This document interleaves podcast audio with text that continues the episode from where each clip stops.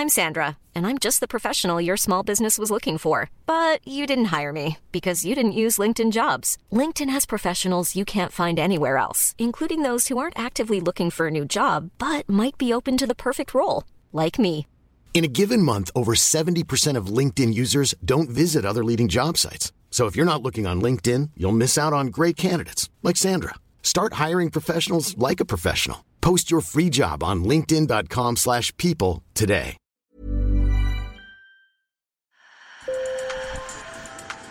Bonjour. Hello. Hola. Marhaba bikoum. Sur le fil, Le podcast d'actu de l'AFP. des nouvelles choisies pour vous sur notre fil info. La Convention citoyenne sur la fin de vie a voté pour autoriser l'aide active à mourir sous conditions. Dans l'épisode précédent, vous avez entendu la réticence des médecins, surtout envers l'euthanasie. Pour l'instant, la France interdit cette mort provoquée délibérément par un tiers. Le suicide assisté, où c'est le patient lui-même qui accomplit le geste fatal, est aussi prohibé. C'est un droit fondamental de pouvoir choisir euh, en toute dignité sa façon de partir. Giovanni Di Franco a 33 ans. Ce père de famille est atteint d'une maladie incurable, il souffre tout le temps. Mais son pronostic vital n'est pas engagé à court terme. Alors il a entamé un parcours d'euthanasie en Belgique où c'est légal. Sur le fil. Bonjour. Bonjour. J'ai pu parler avec Giovanni en visio. Sur l'écran, j'ai découvert un homme au visage barré par des tuyaux d'oxygène qu'il doit porter 21 heures sur 24. C'est juste quelque chose qui est insupportable. Euh, c'est des douleurs qui sont euh, diffus partout au niveau du corps. C'est des tressautements euh, au niveau de la totalité des membres. Donc en fait, le muscle est sans arrêt sollicité et c'est comme si on marchait 24 heures sur 24 et 7 jours sur 7 euh, sans pouvoir se reposer. Giovanni me confie être atteint d'une triple pathologie dont le syndrome de Morvan, une maladie neurologique rare qui provoque une insomnie sévère. Et à chaque fois, donc, je suis réveillé par les données envoyées aux muscles et euh, tout simplement, ça me fait sursauter et je n'ai pas de phase de sommeil euh, profond ni euh, paradoxal. Enfin, avant la maladie, ça m'est déjà arrivé d'avoir une sensation de m'endormir et de tomber et d'un seul coup de me réveiller en sursaut. Ben, c'est en fait ça, mais tout le temps. Quand Giovanni tombe malade, il a 30 ans, la vie devant lui, il travaille dur comme responsable de magasin près de Nantes, vient tout juste d'être propriétaire et père d'une petite fille. Une fois que mon neurologue, euh, donc on avait fait le tour, il m'a il m'a orienté euh, au niveau des soins palliatifs, donc des soins de confort. Donc on m'a ensuite indiqué euh, ce qu'était la sédation profonde et continue. J'ai vite compris que c'était pas pour moi et on me l'a clairement dit hein, de toute façon. Pour l'unique et bonne raison que ma maladie, on ne sait pas comment euh, elle évolue, que je ne suis pas dit entre guillemets en état de, de stade final. Je leur ai dit mais concrètement du coup qu'est-ce qu'on attend?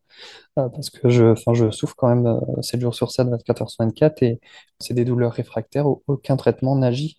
Autour de nous, en Europe, des pays ont fait évoluer la loi à des degrés divers. Par exemple, l'Espagne permet le suicide assisté et l'euthanasie. La Suisse autorise notamment le suicide assisté et l'euthanasie est possible depuis plus de 20 ans aux Pays-Bas et en Belgique. En 2022, au moins 53 Français ont bénéficié d'une euthanasie en Belgique, selon la Commission fédérale de contrôle et d'évaluation de l'euthanasie. Je mène un combat euh, pour pouvoir déjà accéder euh, à l'euthanasie en Belgique. Je ne pensais pas que c'était un parcours du combattant aussi compliqué. J'ai passé la partie, on va dire, entre guillemets, euh, psychologique pour montrer que j'étais apte cognitivement. Le deuxième critère, c'est euh, c'est avoir des douleurs réfractaires qu'on ne peut pas soigner. Et le troisième, c'était euh, dont, une maladie incurable dont, dont le pronostic vital est engagé. Les trois critères étant validés, on m'a donné un rendez-vous avec un, un médecin de la Belgique. Début février, Giovanni voyage pendant de longues heures en ambulance et à ses frais. Je suis arrivé là-bas, j'étais vraiment, euh, j'étais vraiment fatigué, je, je pleurais de douleur. Et donc j'ai passé tant bien que mal mon entretien avec, euh, euh, avec le médecin et j'ai eu sa validation. En principe, il devra revoir au moins un médecin pour confirmer le premier avis. Il devra aussi trouver une solution pour payer ses frais de déplacement. Mais avant son dernier voyage, qu'il espère pour décembre prochain, Giovanni aimerait avoir un autre enfant. Je suis en parcours PMA avec ma conjointe, donc mon assistant de vie et ma conjointe. Euh, c'est un projet qui est important pour elle et pour moi de, pouvoir laisser, euh, lui laisser quelque part une, part de moi, une part de ma vie. Euh, et pour moi, qui est important de, voilà, d'avoir, euh, d'avoir mon enfant qui connaîtra mon parcours, ma maladie et, et qui sera sensibilisé à ça. J'assimile cette mort au fait d'avoir l'opportunité d'apaiser mon corps et mon esprit. J'ai commencé par perdre l'usage de mes jambes. Très souvent, il se connecte sur TikTok et raconte son quotidien et son combat pour l'euthanasie. Ils sont plus de 40 000 à le suivre sur ce réseau social Star des Jeunes. Et avec cette communauté qui est, qui est vraiment bienveillante, elle apporte de la force euh, et elle comprend le combat puisqu'elle voit elle voit ma souffrance, elle voit mes vidéos. Bien sûr, Giovanni aurait préféré mourir en France. Euh, je suis français déjà d'une part, euh, j'aime mes couleurs. Partir euh, en toute sérénité entouré de ses proches, je pense que ça devrait donner à tout le monde et pas devoir s'exiler dans un autre pays. Récemment, il a témoigné en visio devant plusieurs citoyens de la Convention sur la fin de vie en marge de l'événement. Il y a la Convention citoyenne et il y a des avancées, je pense, symboliques et importantes qui vont se faire en France voilà, ça sera pas avant une bonne année, je pense, euh, avec euh, même beaucoup de chance. C'est pas possible pour moi, c'est ma seule solution, la Belgique.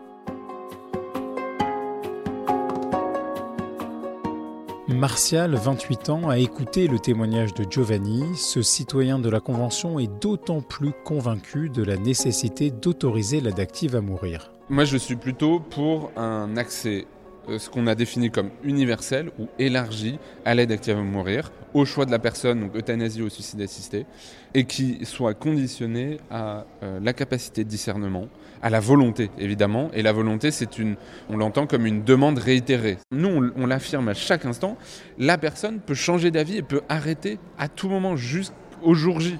Martial fait partie d'un groupe de citoyens très minoritaires à la Convention. Avec leur approche, pas de conditions d'âge ou de maladie incurable pour l'aide active à mourir.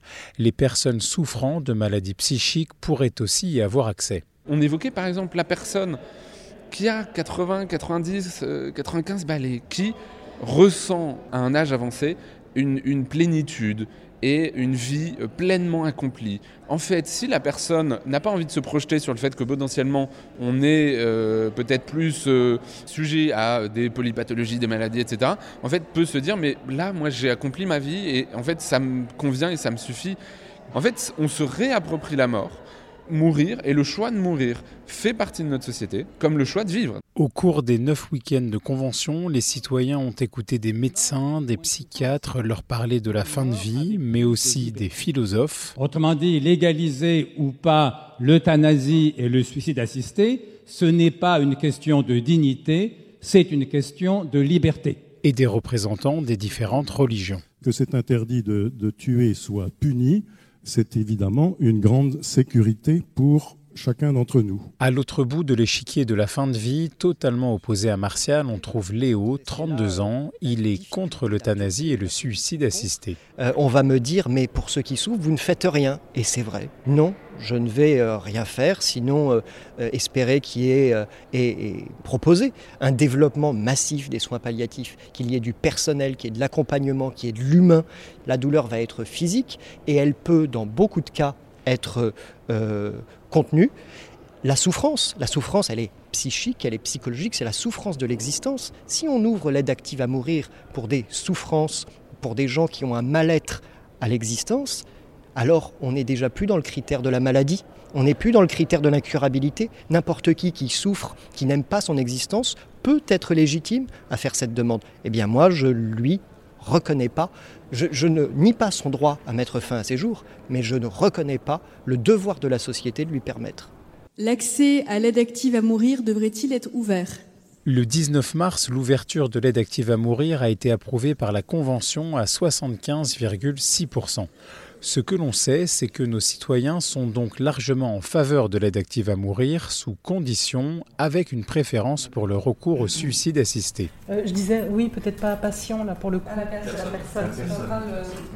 À la fin de la convention, les citoyens vont remettre leurs propositions au gouvernement, alors ils ont participé à des séances d'écriture en groupe comme en ce samedi matin. nous avons notre introduction. Hélène, la citoyenne de Tournefeuille près de Toulouse, fait partie du groupe qui est en faveur de l'euthanasie et du suicide assisté au choix de la personne. Il rassemble le plus de citoyens. Moi je suis pour, avec des conditions, avec des garde-fous. Euh, je ne veux pas ouvrir l'euthanasie et le suicide assisté à tout le monde.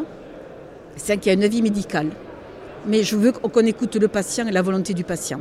Une personne qui a un pronostic vital engagé, à court terme, à moyen terme ou à long terme, si cette souffrance psychologique ou physique l'empêche de vivre, je pense qu'il faut écouter le patient. Ça ne peut pas être ouvert librement comme on peut l'entendre. Nous ne sommes pas des, meurtriers. Un jeune qui a une peine de cœur, je ne vais pas accepter le suicide assisté. Si la Convention n'est pas décisionnaire, ce que regrettent certains citoyens, le gouvernement a bel et bien dit qu'il envisageait une loi. À la fin de la convention, Hélène repartira avec le sentiment du devoir accompli. Je souhaite à tout citoyen de participer à une convention citoyenne. L'investissement, c'est vrai, est fatigant, mais l'expérience humaine est extraordinaire. Vous n'avez pas eu trop de mal à venir Il n'y avait pas trop de monde sur la route? Non, non, ça va. Avant de conclure cette série sur la fin de vie, je voudrais vous présenter Thérèse, 72 ans. Thérèse a été diagnostiquée de la maladie de Charcot il y a quelques mois. Cette terrible pathologie neurodégénérative ne laisse aucune chance de guérison.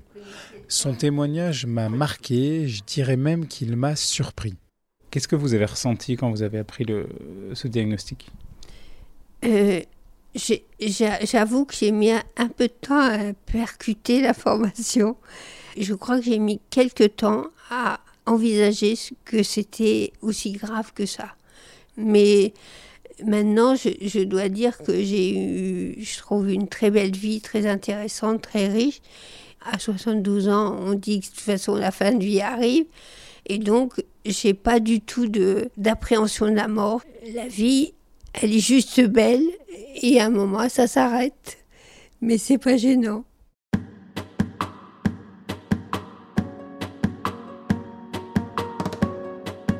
Je voudrais remercier infiniment Thérèse et Giovanni, les médecins, les citoyens de la Convention. J'espère qu'ils vous ont aidé à mieux comprendre ce débat de société si intime. De mon côté, leurs témoignages m'ont beaucoup apporté. Ils m'ont aidé, je crois, à continuer à aimer la vie plus que tout et à détester la mort un petit peu moins. Je m'appelle Antoine Boyer, merci beaucoup de nous avoir écoutés. Si vous aimez sur le fil, recommandez-nous à vos amis, à votre famille. À très bientôt. Even when we're on a budget, we still deserve nice things. Quince is a place to scoop up stunning high-end goods for 50 to 80% less than similar brands. They have buttery soft cashmere sweaters starting at $50, luxurious Italian leather bags, and so much more. Plus, Quince only works with factories that use safe, ethical, and responsible manufacturing. Get the high-end goods you'll love without the high price tag with Quince. Go to quince.com/style for free shipping and 365-day returns.